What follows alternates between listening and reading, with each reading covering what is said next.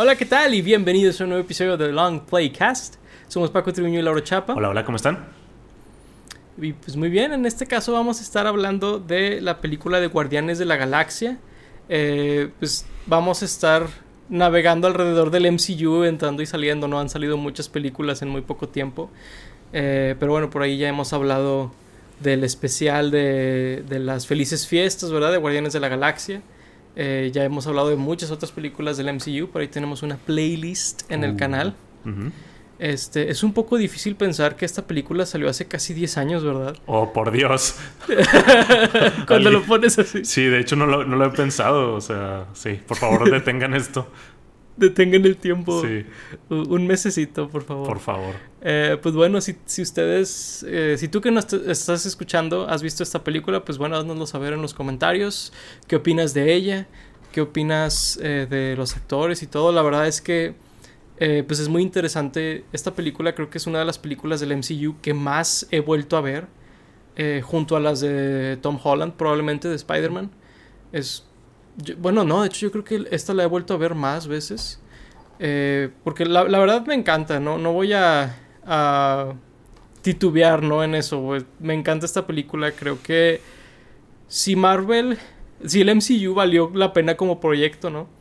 Pues está Endgame, está Civil War, ¿no? Y está Guardianes de la Galaxia, en mi opinión. Es, es una muy buena película y, y creo que estableció un tono muy diferente para, para el cine de la cultura popular, ¿no? De, de ese momento.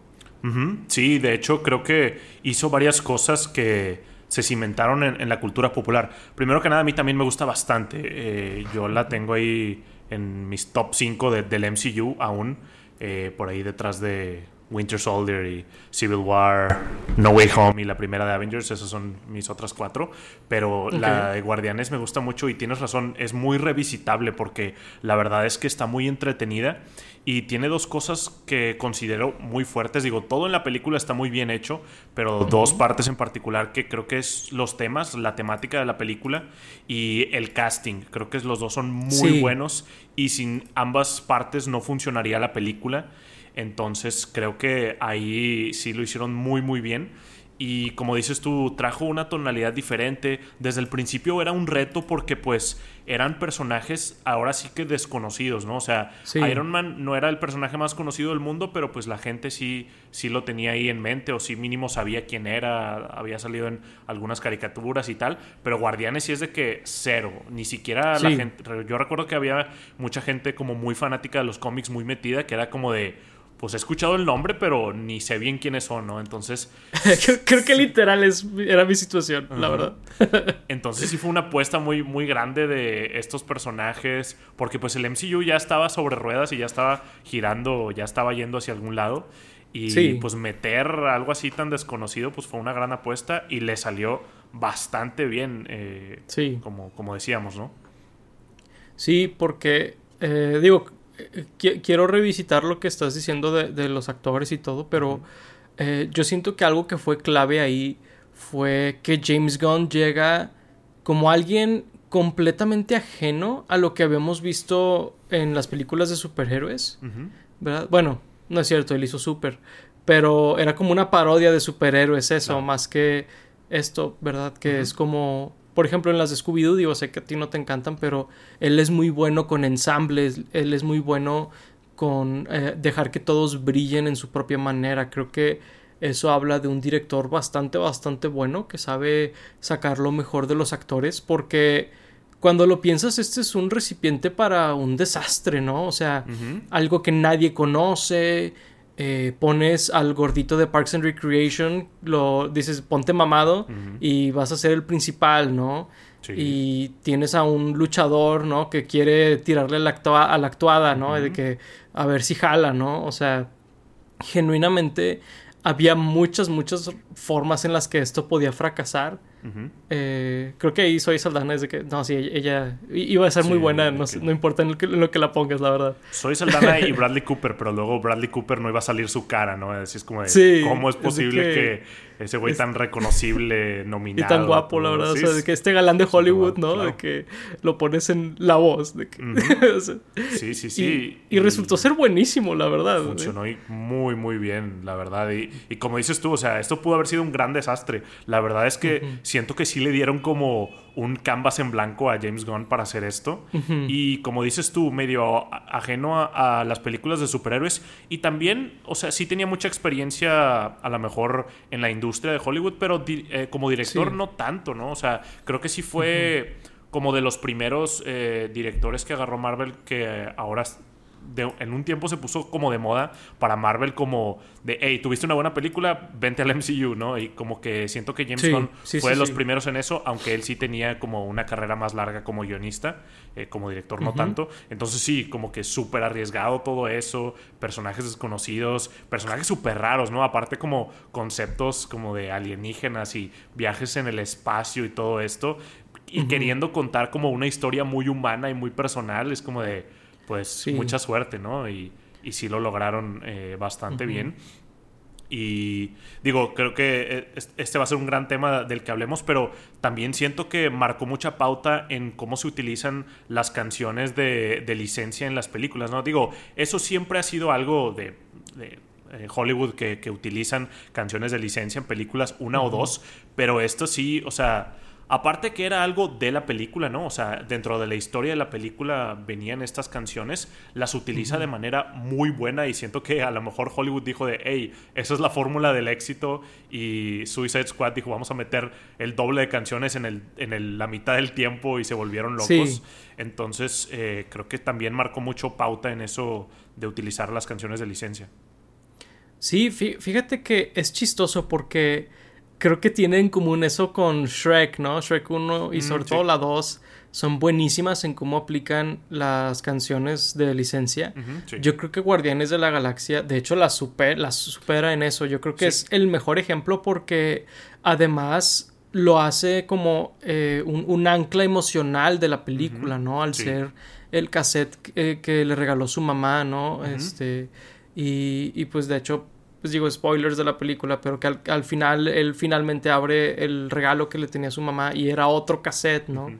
Eh, sí, creo, creo, que es muy interesante que haya como hecho la pauta para usar más creo que creo que lo que hizo más que nada fue que las incorporaran en la trama porque creo que antes mm. era eso lo que casi no se usaba y ahora es como sí incorporarlas en cómo se mueve la escena y todo. Y, sí, por ejemplo, Suicide Squad es el, uno de los peores ejemplos. O sea, literalmente, si quieren contrastar de que, ok, qué tan mala sonaba como que podía estar Guardianes de la Galaxia, vean Suicide Squad 1. O sea, vean esa y es de que, ah, ok, esto pudo haber sido basura y pudo haber sido así, ¿no? o sea, este, y, pero no, Guardianes de la Galaxia funcionó a pesar de que es de que, wow, qué, qué extraña idea, ¿no? Y pues ahorita mencionamos brevemente a Chris Pratt, pero Chris Pratt como Star-Lord fue anillo al dedo, ¿no? O sea, eh, lo ves en Parks and Recreation, no te imaginarías que este, ese actor tendría este, este papel, ¿no? En su horizonte. Eh, es, muy interesante verlo y... Y la, verdad es que creo que es gran parte de lo que me vende la película él, porque él es el corazón de la película al final, él es el que el que decide de que no, no somos eh, perdedores que hemos perdido cosas, ¿verdad? Somos gente que pues, nos estamos como encontrando y todo eso. Eso se me hizo muy padre. Sí. Y, creo que Chris Pratt la vende muy, muy bien. Sí, definitivamente esta película no funcionaría sin Chris Pratt y creo que sí, creo que fue como muy especial el encontrar el actor indicado para que le diera como este, el ritmo que tenía Star-Lord.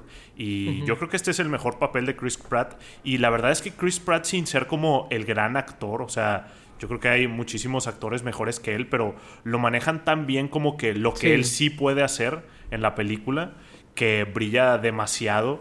Y además cómo interactúa con los otros personajes, ya sea con los otros guardianes o con cualquier otra otro personaje ahí con el villano, o con los soldados o con, cualquiera que, se le presenta, tiene como una esencia muy eh, padre en, la película de cómo interactúa con los demás. Y es lo que decía del casting, o sea, creo que todos fueron escogidos a la perfección y todos, o sea, funcionan muy bien. También el papel de Drax, como decías, eh, un luchador que los luchadores siempre han sido como que pues no los, los mejores actores, digo, al contrario, actores como bastante malos que nada más estaban en películas por cameos. El único que, que, había tenido éxito sin ser el gran actor había sido La Roca, pero pues él, o sea, más que nada de películas de acción y cosas por el estilo, que entrara este Batista al, al quite a ser un actor, pues también era algo como muy inseguro y creo que igual lo hace bastante bien este personaje de Drax como este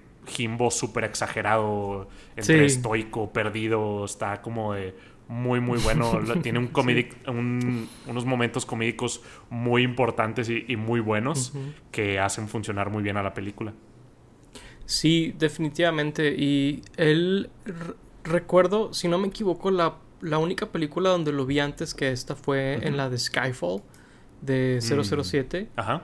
Eh, y pues ahí es el papel que te imaginarías es más, que le suelen dar a los luchadores, que es alguien que prácticamente no habla, es un matón, eh, ¿verdad? O sea, pero luego lo ves aquí y realmente esta es la película que establece el tono que tendría el resto de su carrera. y, después nos sorprenderían otras películas como en Blade Runner, ¿no? Donde dices, oye, pues de hecho, de que este güey es un actor, o sea, fue luchador, pero es, un actor, o sea, se acabó, ¿no? Sí, sí, sí. Eh, definitivamente, y, creo que eh, es algo que creo que también John Cena ha hablado sobre James Gunn, de que él le da la oportunidad a los actores de brillar, ¿no? De que explora sus fortalezas y los ayuda a brillar, porque realmente creo que la mayoría de la gente que quiere estar en cámara, ¿no? Está listo para mostrar algo, Claro. Y creo que James Gunn es muy bueno en, en sacar el qué es ese algo, ¿verdad? Sí, definitivamente tiene cierta sensibilidad para ver cuáles son las mejores cualidades de, cada actor y, aquí lo demuestra. Digo, a ver, Vin Diesel yo creo que diría que es un mal actor y en esta película da uno de sus mejores papeles diciendo tres palabras, ¿no? Que es algo impresionante para él. Digo, eh, por ahí exageró un poco en, cuanto se metía al papel. No sé si han visto detrás de escenas de Vin Diesel yendo a grabar eh, como Groot y se ponía unos zancos para sentirse más alto, pero la verdad es que lo hace muy bien y, o sea, Groot realmente es un personaje con el que te encariñas y te duele su muerte, eh, que de hecho sí se muere. o sea, el, el Groot que renace es un nuevo Groot. Y retoña como los árboles. Como los, como los árboles, ajá. Y, pero lo hace, lo hace muy bien durante toda la película. Famosamente la dobló en muchísimos otros idiomas este Vin Diesel. sí. pero, pero la verdad es que esas tres palabras sí le da una dinámica muy distinta cada vez que lo dice. Y sí puedes como imaginarte lo que está hablando con Rocket que es el que lo entiende. Bueno, los demás también lo entienden eventualmente. Hacia el final, ¿no? Sí, pero sí te puedes imaginar como el diálogo que está teniendo. Es, increíble. Sí, sobre todo cuando la vuelves a ver. Sí. Dices, sé lo que está diciendo, ¿verdad? Porque puedo entender a través del tono y el contexto y todo. Sí, definitivamente. Eh, me pregunto si es una de esas situaciones donde un actor hace, o, cuando alguien, un artista o quien sea, hace más con menos. Me pregunto si es eso o también si es el hecho de que no lo ves. Vin Diesel se siente más liberado a como no ser Vin Diesel porque Vin Diesel siempre es Vin Diesel, siempre es, Riddick. Ajá, siempre es la roca. Él siempre es Riddick, él siempre es Toreto, ¿verdad? O sea, siempre es el mismo pelado. Y aquí no. Y a lo mejor le ayuda el hecho de, de ser un actor de, de voz en este caso.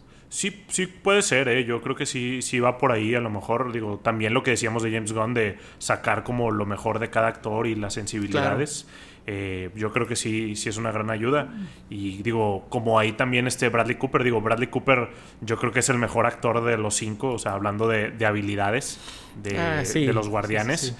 y él en muchas otras películas se explaya con diferentes papeles entre dramáticos y cómicos y, diferentes tipos de cosas.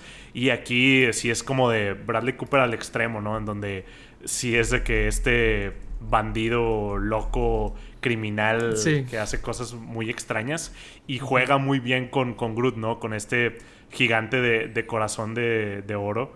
Eh, el Groot, el, digo, perdón, el, su Rocket, el pequeño ahí destructor, hacen muy buena pareja y pues Bradley Cooper también lo hace de manera excelente.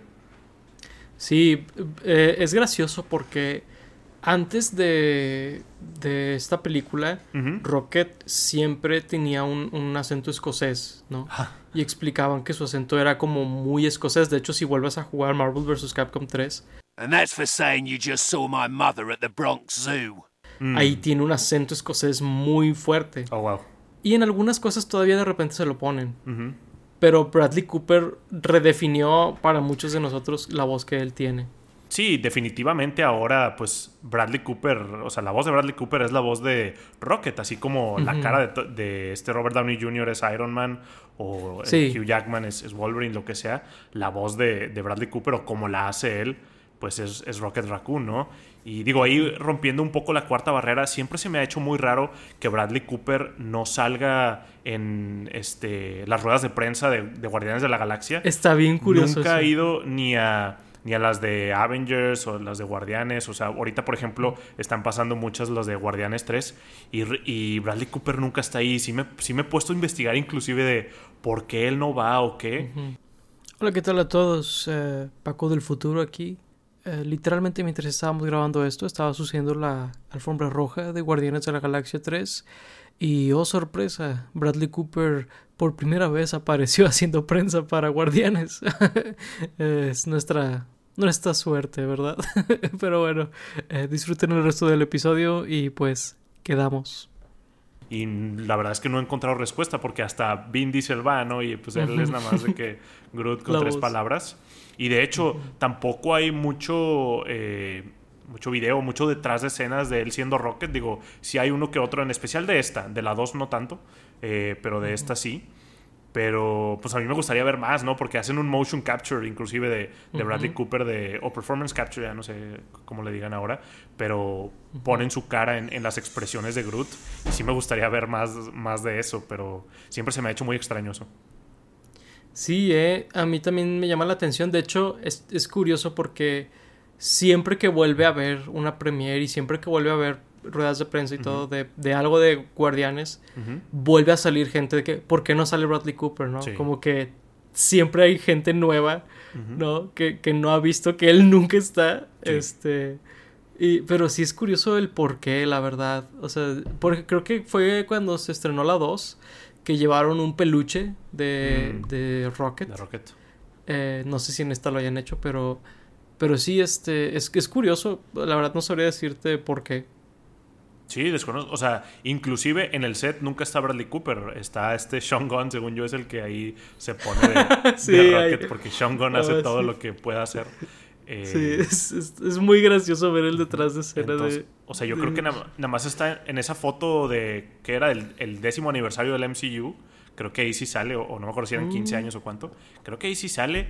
Y pues cuando le preguntan de que en rueda de prensa de otra película sobre Guardians, ¿verdad? Pero fuera de eso, pues, pues no. Sí, es, es muy curioso. Pero pues ahí sí, quién sabe. Eh, pero bueno, ah, volviendo a la película, eh, pues ese es el elenco, ¿no? Y creo que es básicamente perfecto. O sea, yo, yo creo que eso ayudó mucho a, a o sea, los guardianes que tienen ahí como el, el set, ¿no? Eh, y pues también Yondu, ¿no? Este Michael Rooker. Muy, muy bueno también como Yondu. Este... Eh, muy, muy interesante cómo ese personaje después evolucionaría mucho, ¿no? Cambiaría mucho con, la siguiente película. Sí, de hecho, viendo esta, no me hubiera imaginado que lo iban a usar tanto en una secuela.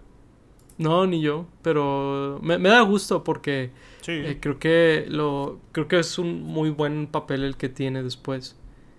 Este y pues todavía no tenemos a Mantis, ¿no? Que llegaría después. Sí, de hecho eh, Mantis pues, esta, ¿cómo se llama? Ah, la Nebula sale muy sale poco ahí, digo, sale más como la villana. Digo, Gamora, no hemos hablado de Gamora, también es muy importante. Soy Saldana ahora es de las de las que ha salido en las películas más taquilleras por salir en, en Avatar y en las de Infinity War y Endgame. Y también es, una parte como muy importante de esta película. Sin duda. Que hacen completa el cast, ¿no? Sí, pues ella es la conexión que tienen todos los demás a la historia principal realmente. Cierto.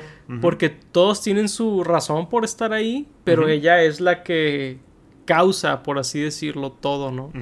Eh, es, interesante eso.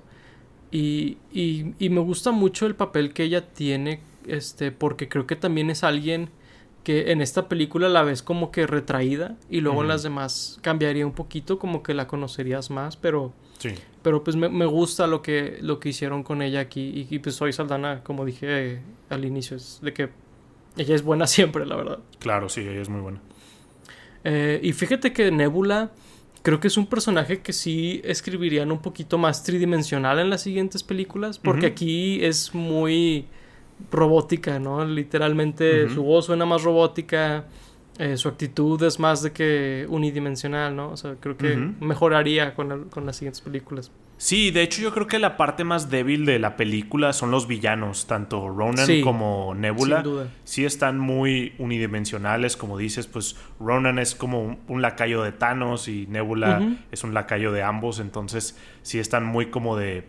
sus motivaciones están muy planas, eh, sus como roles dentro de la película también están como que muy X, entonces sí podría ser un punto débil, aunque sí siento que la película realmente no se trata de eso, ¿no? O sea, ellos nada más son como que un vehículo para continuar la historia o para tener una meta entre comillas, pero la película totalmente se trata de esta familia encontrada y de la unión de, los guardianes y de estos personajes, descubrirse a sí mismos en el mundo y pues ellos nada más ayudan a eso. Sí, definitivamente Digo, creo que si pasáramos más tiempo con ellos, te diría, mm, sí creo que pudo haber sido mejor. Pero realmente pasas tan poquito tiempo con ellos que no te da tiempo ni nada para, para profundizar con ellos, creo yo. Claro. Creo que la función que tienen en la película la cumplen. Ojalá. Digo, pudieron ser mejores, sí. Supongo que si lo veo de manera objetiva, es la parte más débil de la película, pero te, digo, pasamos tan poquito tiempo con ellos que pues X. Sí. Creo que prefiero esta situación a que con los guardianes a lo mejor nada más pases tiempo con Star-Lord y Gamora, por así decir, ¿no? Sí, de hecho. Y, y, que los demás sean como backdrop. No, creo que, creo que prefiero esta, esta estructura como está la película. Sí, o que terminen eh, pues siendo más débil la parte de los guardianes, o sea, de que se enfocaran tanto y aún así se perdieran como algunas cosas que siento que yo un poco que es el problema de la 2, pero sí es, o sea, sí creo que no importa tanto no ver a los villanos aquí. Sí, no, este, creo que it's peachy, ¿no? Pero, pero sí, y luego también creo que hay algo muy curioso donde eh, creo que esta película genuinamente tiene mejores efectos especiales ah, que algunas de las más nuevas de Marvel. sí, se ve, se ve, muy muy bien. O sea, como dije al inicio, todo en esta película está muy bien hecho. O sea, desde el aspecto técnico y pues los efectos especiales, particularmente en esta película, son muy importantes, ¿no? Porque casi no están en la Tierra, están mucho tiempo en el espacio y en planetas súper extraños y con criaturas raras y aliens y monstruos y cosas. Entonces pues sí sería muy notorio si los efectos no estuvieran a la par de los demás aspectos de la película y, lo hacen muy bien. Sí, sobre todo eh, creo que Rocket, ¿no? Rocket, mal CGI con Rocket no funciona el personaje, o sea, eh, tienes una muy buena voz, ¿verdad? Pero sin, sin el buen motion, eh, ¿cómo se dice? Motion capture o lo que sea, y sin buen CG no funciona. Igual Groot, ¿no? O sea, creo que dependía mucho de eso y, y, lo hacen muy bien. Y eh, hay, hay, escenas, por ejemplo, cuando están en el espacio, ¿no? Que están por morirse, ¿no? Gamora y, y Star-Lord. Y pues eh, todos los efectos en esa escena, ¿no? De que cómo se va como carcomiendo y luego también cuando tienen la gema del infinito, ¿no? Todo eso creo que son muy buenos efectos especiales que son de hace nueve años y, son mejores que los de ahorita. Sí, de hecho, era una queja muy grande que teníamos en Thor Love and Thunder, particularmente con Groot y con Rocket, que, se, ven, que se ven muy mal. Y, pues en esta película se ven excelentes. Yo digo, he visto un poco los trailers de, de Guardianes 3 y sí he tratado de evitarlos mucho porque sí he como que sentido que están mostrando demasiado. De hecho, hay una escena que están poniendo mucho como meme de Rocket con lo que creo que es su pareja o algo así, que no he leído Ah, porque igual. la están poniendo demasiado y, y no la he leído, eh, en serio. Sí.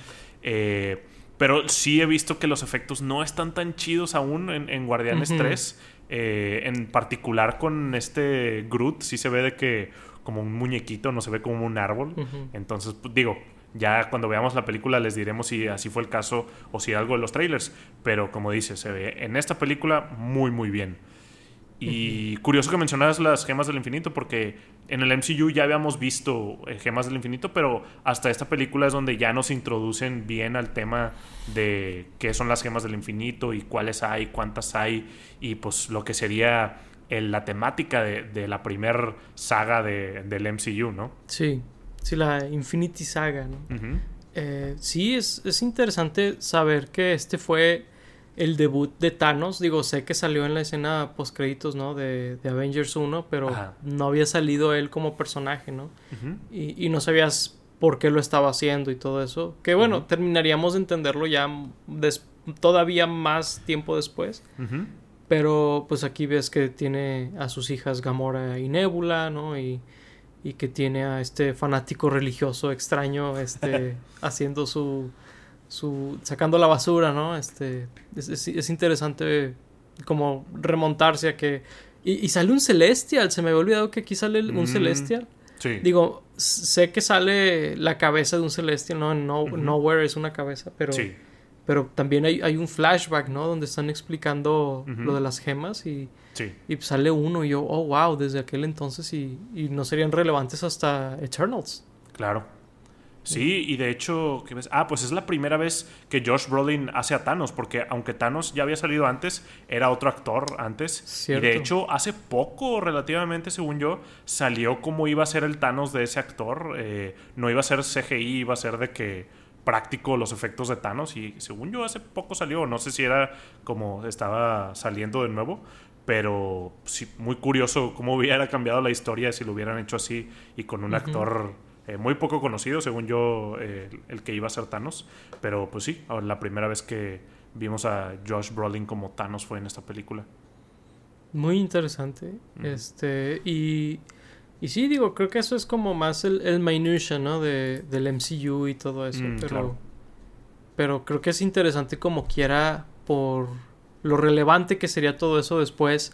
Claro. cuando cuando salió esta película pues era la película extraña no que se trataba Sí. de algo diferente no y, y vendría siendo como ah no de hecho para acá va todo Claro, sí, muy curioso y de hecho pues veníamos de lo que para mí sigue siendo hasta ahora la mejor película del MCU que es El Soldado del Invierno, Winter Soldier y luego que nos presentaran esta otra película que yo la tengo en mi top 5, o sea, sí fue como de un, un combo ahí muy, muy bueno y con películas totalmente diferentes, ¿no? Con temáticas absolutamente totalmente diferentes y efectos totalmente diferentes y, y funciona muy muy bien.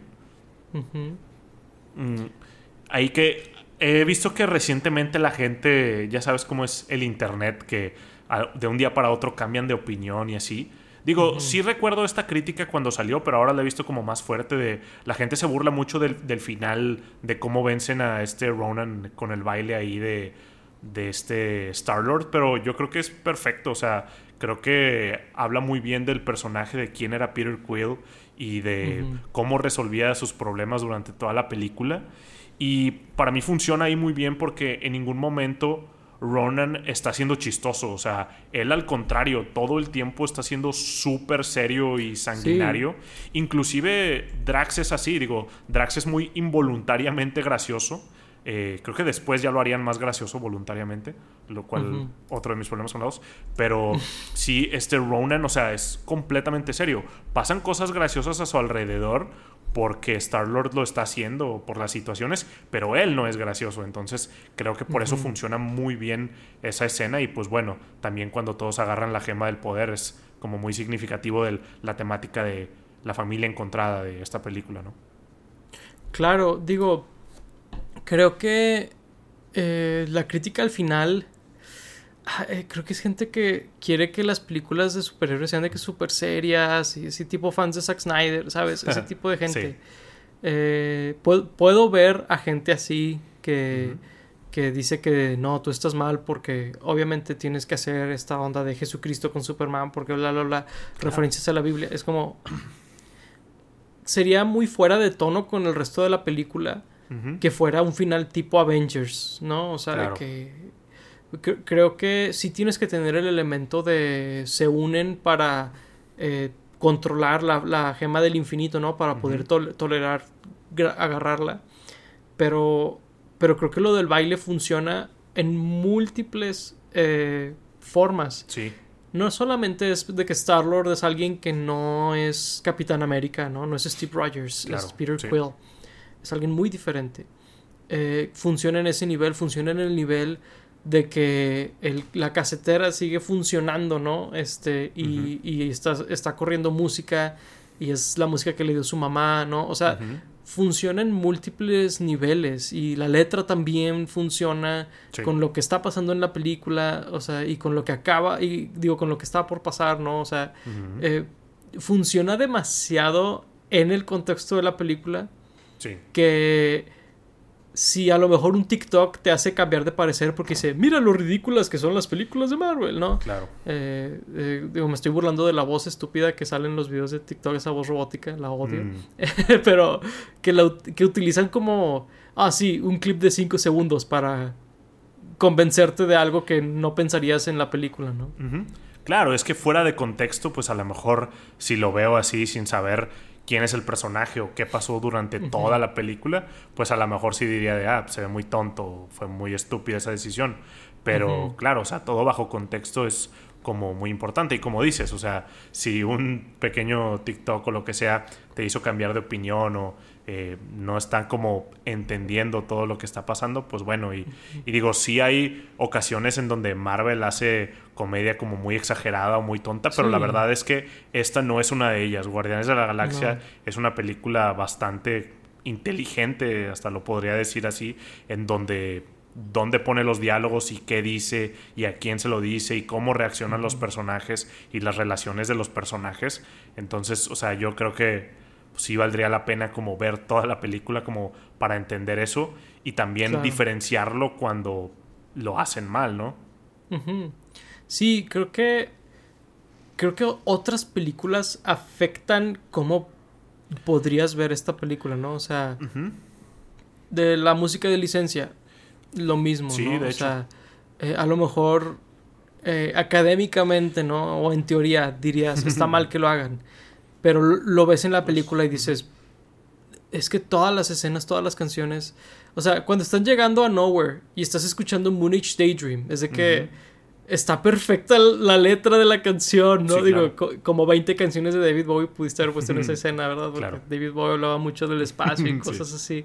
Pero queda perfecto, ¿no? O sea, que, que es algo que puedes contrastar con otras películas de que, ah, es que vagamente queda con lo que está pasando en la película o vagamente el ritmo funciona, ¿no? O sea, la guitarra o lo que sea. No, esta, eh, a pesar de que suena como un, como un mixtape random, que se supone en el contexto de la película que lo es, en la película está usado de una manera muy deliberada. Sí, completamente. Y sí, definitivamente hay esta modita ahora de oh, Marvel nunca fue bueno. No solo es malo ahorita, Marvel nunca fue bueno. Pero no, o sea, la verdad es que no. Y yo creo que también, inclusive me llegó a pasar por la cabeza, en particular cuando vi la 2 y fue como de. Tal vez nunca me gustó la 1 y no me di cuenta. ¿Te autogaslighteaste? Sí, me autogaslighteé de. Ah, tal vez la 1 era igual. eh, pero sí es, es raro cuando empiezan a hacer eso de retro activamente cambiar su opinión de las cosas nada más porque lo nuevo no está tan chido. Pero como dices, o sea, utilizan muy bien todos los elementos que, que quieren usar. Sí, digo, algo que nos sucede mucho cuando hablamos con mm. gente que o estudia cine o se dedica a la producción o no sé qué, son muy rápidos para, ah, ese cine para, la, eh, para la gente promedio, ¿no? O sea, no es para gente inteligente como yo, que sí sabe lo que es el buen cine. Y eso es algo que desde siempre escuchas sobre Marvel, ¿no? Eh, y, y creo que ahorita, más que nunca, agarraron mucha fuerza Porque ahorita genuinamente ha empeorado, pero, pero empeoró, ¿no? Y como dices tú, pues a lo mejor la gente es gaslighteada. que sí, o sea, sí es mucho de mentalidad de borrego. O sea, definitivamente sí hay mucho, sí hay mucho de eso. Sin duda. Eh, en el entretenimiento moderno, digo, sé que siempre ha existido. O sea, igual y cuando Marvel era bueno, pues también pasaba, aunque sí era bueno, pues sí era mucho de, de borregos, de todos vamos a ver la nueva película de Marvel y lo que sea. Pero sí, también existen esas personas, o sea, si no es una película francesa en blanco y negro, no me interesa, ¿no? Entonces, sí, es como de, digo, está bien, o sea, creo que mientras reconozcas que hay como diferentes públicos eh, en el cine, o sea, está bien.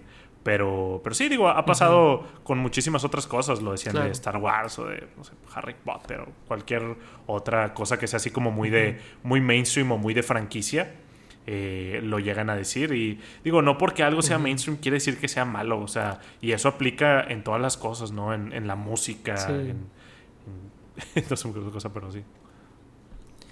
Creo que creo, que con las series es donde pasa mucho cuando las siguientes temporadas mm, no son tan buenas como las que son como el, auge, ¿no? Ah, Por ejemplo, de Friends, ¿no? De que es que Friends no es bueno. Ok, no, no, digo que esté mal que digas que... Digo, yo tampoco creo que sea la gran cosa. Yo prefiero ver Community, Parks and Rec, lo que sea, sobre Friends. Pero mi punto es, Friends en la cuarta temporada y en la décima son dos series completamente diferentes, ¿no? Y, creo que decir, es que Friends es mala porque la décima es mala, es como, bueno, creo que ahí sí no comparto, ¿no? O sea, la, décima es mala, malísima, pero creo que fue mejor en algún punto, es mi, mi punto aquí. Eh, y, pero sí, creo que hay gente que siempre va a ser como estas ah, olimpiadas de quién es más intelectual, ¿no? Y todo eso. Este, que digo, a mí me da risa porque, digo, yo creo que esta película no solamente creo que sea muy buena, también creo, bueno, también es una de mis películas favoritas, punto. O sea, eh, yo, yo sí la pondría ahí arriba, por ejemplo, con Volver al Futuro, con Star Wars, El Imperio Contraataca, ¿no? O sea, yo genuinamente creo que esta película eh, le ayuda mucho a hacer la mm. parte 1 de su propia historia, donde no necesitas ver nada más de Marvel. O sea, eh, esta película es muy, muy independiente y le ayuda mucho, mucho. O sea, creo que eso es algo que esta tercera, que no la hemos visto, yo nada más vi el primer trailer, pero creo que va a sufrir mucho de eso, donde pues hay muchos gaps entre la segunda y la tercera de cosas que sucedieron y, no vas a poder nada más de que, oye, quiero ver las de Guardianes de la Galaxia. No, tienes que ver Infinity War y Endgame en medio, ¿no? Y, esta película no tiene eso, no tienes que ver Avengers, no tienes que ver Iron Man, nada.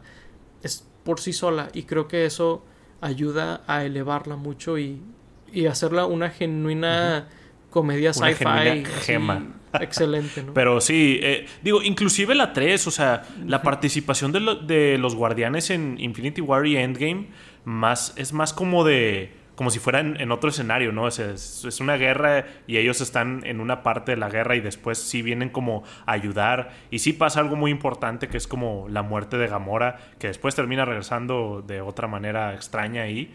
Pero yo siento que a lo mejor y sí puede funcionar, o sea, nada más como sabiendo eso Digo, también lo pueden manejar muy bien en donde, pues en los primeros eh, minutos hablan un poco de las cosas que se perdieron.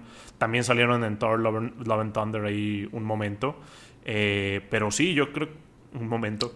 Yo creo que sí les ayudó mucho en ser una historia completamente independiente esta película. O sea, aun y cuando curiosamente introducen eh, la idea de las gemas del infinito, que sería como lo más importante de la saga. Aún así, pues no hay como tanta conexión a las demás cosas que estaban pasando en ese momento. O sea, no tuvimos ningún indicio, por ejemplo, de la siguiente película, que era este, Avengers 2, Age of Ultron, o Ant-Man, o Civil War, que era como la siguiente donde se iban a unir todos no hubo ningún indicio de nada de esas cosas. inclusive las dos escenas postcréditos son medio de risa, ¿no? Eh, una es la de Groot Bebé bailando y la otra ¿cuál era?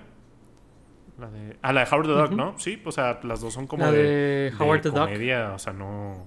Digo, son, son buenas escenas, pero no implicaban algo tan impresionante o tan importante, digamos, dentro de la saga. Sí, sin duda. O sea, es, bastante independiente de inicio a fin. Y ahorita que mencionas la, la, escena de Baby Groot bailando, eh, nunca voy a olvidar ver el video de James Gunn bailando eso y que utilizaron eso de referencia para el baile. No, no lo voy a superar, es, es increíble. No puedo no ver a James Gunn cuando estoy viendo a Baby bailando. Pues, ahora que mencionas a James Gunn, digo, al principio hablamos de pues cómo era medio sus inicios de, de director y hasta dónde ha llegado, ¿no? O sea, su carrera ha dado muchas vueltas eh, sí. Desde pues hacer Guardianes 2 y hacer partes de Infinity War y Endgame donde interactuaban los guardianes en, en esas partes. O sea, realmente sí le tenían como mucho... Eh, pues más que respeto como consideración en lo que hacía porque pues los otros directores de las de los otros personajes no participaron tan cerca en Infinity War y Endgame o sea pues los rusos nunca consultaron con Peyton Reed o Ryan Coogler de sus personajes. Entonces, que consultaran con James Gunn si fue como algo muy importante y luego que básicamente lo corrieran de, Disney, el MCU, y luego lo agarrara Warner y luego lo recontratara a Disney y luego estuvieran los dos y ahora va a ser el Kevin Feige para Warner. Sí fue como una montaña rusa de emociones ahí para James Gunn y pues ha sido interesante como seguirle el pie a su carrera, ¿no?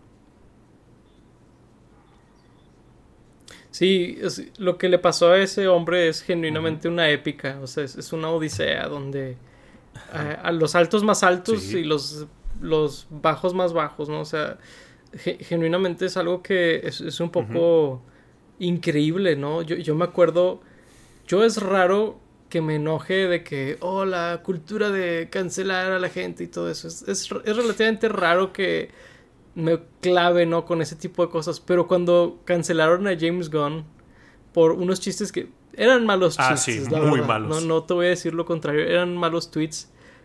Pero era de para cuando lo corrieron, sí, o sea, ya había salido sido de que hace 10 años, una cosa así. Sí, o sea, es como, oye, genuinamente vas a despedirlo a este hombre que que ha dado tanto, ¿no? En tu proyecto por unos malos chistes que hizo hace una década, un poco hasta infantil, ¿no? Es, fecha que me acuerdo y me da entre risa y coraje que haya pasado eso. Pero pues ahí sí fue DC eh, Warner el que se puso bien pilas de, oye, pues vente y haz Suicide Squad conmigo, ¿no? Y resultó bastante buena y, y la serie que hizo acá con John Cena. Sigue siendo la mejor serie de DC de todos los tiempos, en mi opinión. Está Peacemaker. Live action, claro. Sí, digo, de live action, ¿verdad? No, sí, sí, sí. Sí, digo, ya aclaró porque. De acuerdo. nadie toca al Justice League Unlimited ni a Batman ni. Pero bueno. Este. Y pues que Disney tuvo que sordearse de que no, yo nunca lo corrí, ¿verdad? Básicamente fue lo que argumentaban ellos. Eh, creo que Kevin Feige fue el que una vez lo argumentó, ¿no? De que de que se, se dieron muchos rumores en los medios, pero nosotros... Digo, ahí sí no, dudo que Kevin Feige no haya sido, o sea, seguramente fue, pues digo, no sé si el propio Bob Iger o algún directivo de más arriba, digo, ahí, es lo que haré. ¿Quién sabe? Sí, no, quién sabe quién fue el individuo, ¿no? Yo, Disney y la corporación fue la que, la que sabemos que, que lo hizo y, le tocó a, tal vez a otras personas tener que medio sordearse de lo que hicieron, ¿no? Este, pero, es muy interesante y, y, me da gusto, la verdad, porque creo que él es un gran director y un gran guionista y, y creo que nadie merece ser marcado de esa manera por algo que son malos chistes, malos takes de hace 10 años, ¿no? Imagínate que nos juzgaran, ¿no? Por todas las cosas que dijiste ah, en tu vida, ¿no? desde que tienes, no sé, 18 años, de que la edad legal, ¿no? De que, ah, es que cuando tenías 19 dijiste esto y, no es eh, inclusivo o, es ofensivo ahora. es como... Ah, claro, sí. ¿Has escuchado la palabra madurar? ¿Has escuchado la palabra crecer? Aprender eh, conceptos básicos de, del humano. Este Digo, es, es, un poco incómodo hablar de eso, pero, pero creo que es importante no olvidarlo. Porque luego creo que también es fácil pretender. Muy fácilmente se olvidan en, la historia y creo que como de pues recordar o, documentar todo eso que pasó es, es importante. Sí, digo, yo creo que mucha gente ya no se acuerda, la verdad. Sí, sin duda alguna. De, eso que pasó. Sí, porque la gente olvida muy rápido las cosas que pasan en el internet y en la vida en general. Sí. Sí, y no todos están tan obsesionados con la vida de los seguramente muchos ni saben quién es James Gunn o lo que está haciendo. A lo mejor ya cuando lo pusieron como la cabeza de DC, ya mucha gente, mucha más gente lo reconocía, pero, mm. pero sí, seguramente mucha gente ni lo conoce. Claro. Sí, no, no dudo que sea el caso, la verdad. Digo, este, creo que la mayoría de los directores son medio desconocidos eh, pero bueno, digo, digo, ¿qué más podemos decir de la película, no? Es eh, una obra, una obra de arte, ¿no? En efecto es cine. Si Martin Scorsese hubiera visto esta película en lugar de, no sé qué habrá visto, Dark World, sí, sí, sí le habría gustado el cine de Marvel. sí. sí. Me da risa que Thor 2 es el scapegoat tanto de o sea, de los haters de que miren este mugrero. Y de los fans de no, no veas eso. De que. Pudo haber sido el, efecto mariposa. Pero bueno. Sin duda, ¿eh? La verdad es que muy interesante, pues tanto lo de James Gunn como lo de Scorsese. Eh, pero fíjate que me gustaría en algún futuro hablar tanto de la de Winter Soldier, que es la que mencionábamos, que básicamente, sí, es, el, es el auge del MCU, ¿no? Es, su apogeo. Eh, y esta película y algunas otras creo que es el, lo que creo que en otros episodios hemos llamado el auge del MCU, ¿no? Es como un año o año y medio de películas que, que salieron que fueron bastante buenas y muy seguidas. Eh, creo que valdría la pena en un futuro hablar de eso, de ahí si les interesa que, que hagamos un episodio Digo, casi no solemos hacer episodios que no sean sobre algo en específico, ¿verdad? Eh, a lo mejor esto sería como un mm. como una retrospectiva más que una reseña.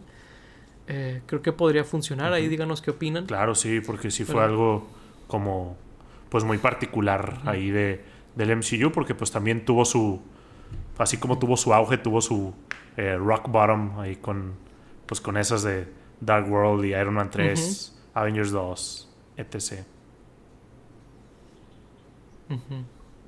Sí, algo que me gustaría compartir, como que ahorita que estamos cerrando el episodio, es que...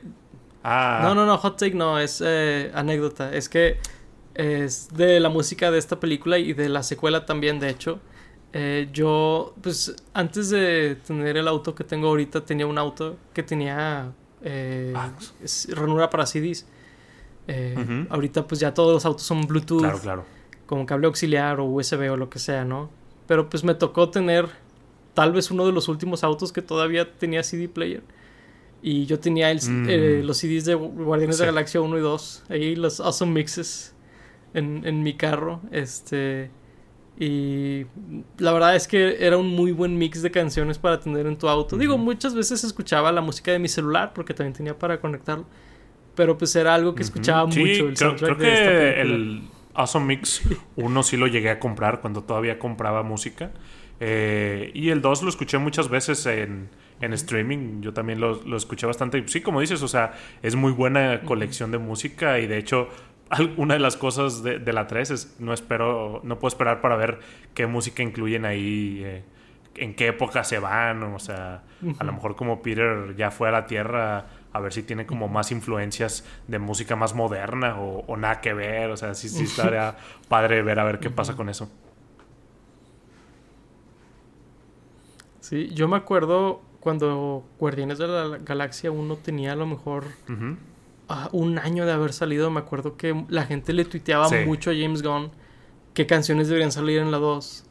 Y me acuerdo que él tuiteó algo que decía como si yo si yo pusiera las canciones que quieren que ponga en Guardianes de la Galaxia 2 sería una película de 40 horas que solo de hecho, si no canciones me equivoco, una de las cosas que ha mencionado es de que, las canciones que va a poner tanto en la 1, la 2 o la 3 son de las primeras cosas que piensa y escoge, ¿no?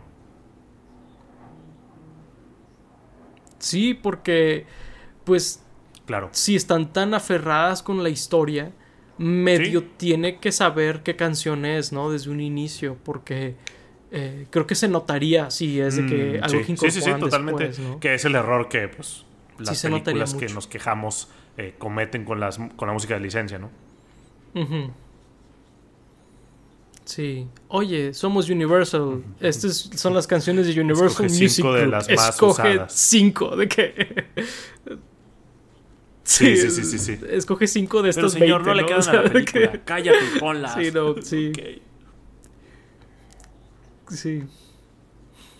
Sí, pues creo que aquí sí es de que Sony Music y Universal, y- o sea, porque Sí, pues son las canciones seleccionadas, ¿no? No, no las que Claro.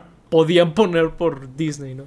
Imagínate que fueran Ah, puras de curioso. Disney, ¿no? De Hollywood Records, de que Miley Cyrus y, y Miley Cyrus Demi sale en la Lovato dos, ¿eh? y Selena Gómez, ¿no? Y, Y creo que va a salir en la 3. Cierto, sale la Stallone dos, sí. y el- el- ese grupito de guardia. Michelle Yeoh, de hecho, sale, está Michelle ahí. Michelle Yeoh tiene dos papeles en el MCU, Michelle así como.